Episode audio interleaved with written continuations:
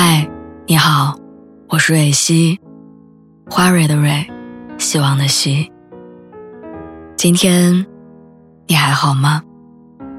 你可以在微信公众号和微博中搜索“蕊希”，每天晚上我都会用一段声音陪你入睡。听完今天的故事，祝你晚安，做个好梦。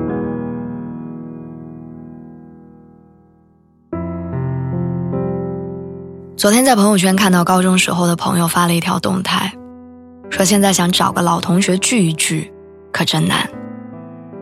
点开对话框想问他发生了什么，但看到我们最近的聊天记录停留在二零二零年的九月三十号，便作罢了。我当时问他：“你国庆回家吗？”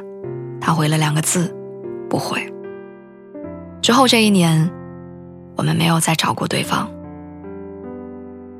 有时候在感慨。人跟人之间到底是怎样疏远的？明明以前无话不说的好朋友，如今连问候都显得不合时宜。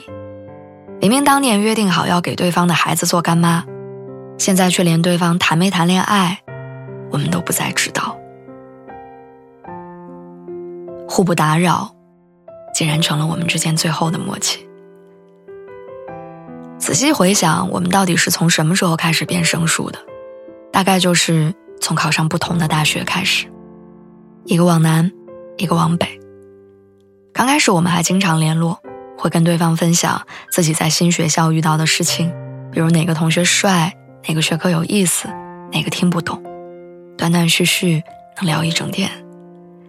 有时候遇到糟心事儿，也会第一时间打给他，哭个不停。但是从某一天开始，我们聊天的频率变低了。他很少跟你分享他的日常，我也尽量不再跟他吐槽我的生活。直到大学毕业的时候，我们都没有再给对方打过一通电话。我们就这样渐行渐远，形同陌路。其实长大后很明显的一个标志，就是你看懂了别人不再打扰的信号。友情、爱情都是一样，一旦察觉到对方冷淡的态度，就会立刻转身。不再打扰。前几天国庆回家的时候，被家人安排了一场相亲，对方是我姑姑一个朋友的儿子，年龄和我差不多，也在北京工作。整个相亲过程不算很尴尬，彼此互相了解了一下。结束之后，出于礼貌加了微信。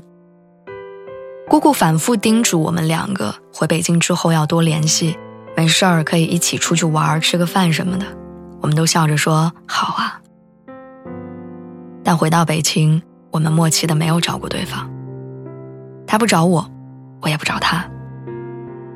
其实聊天的过程就能感受到我们对彼此没什么兴趣，所以连对方的喜好都懒得去问。虽然加了微信，但连点赞也从来都没有过。可能对于现在的我们来说，主动和热情都是消耗品，实在不想浪费在不必要的人身上。一旦接受了对方“请勿打扰”的信号，就会识趣的退避三舍，不再靠近。主动好像成了一件最需要勇气的事儿。我们都在等，等对方来联系我们，等对方来挽回我们，等对方来追求我们。如果对方不主动，也就算了。但其实真正好的关系。永远需要双向奔赴。如果对待感情总是畏首畏尾，那未来总有一天，你我都会后悔。如果真的很在乎一个人，在乎那段感情，那么换你主动一次，也未尝不可。你说对吗？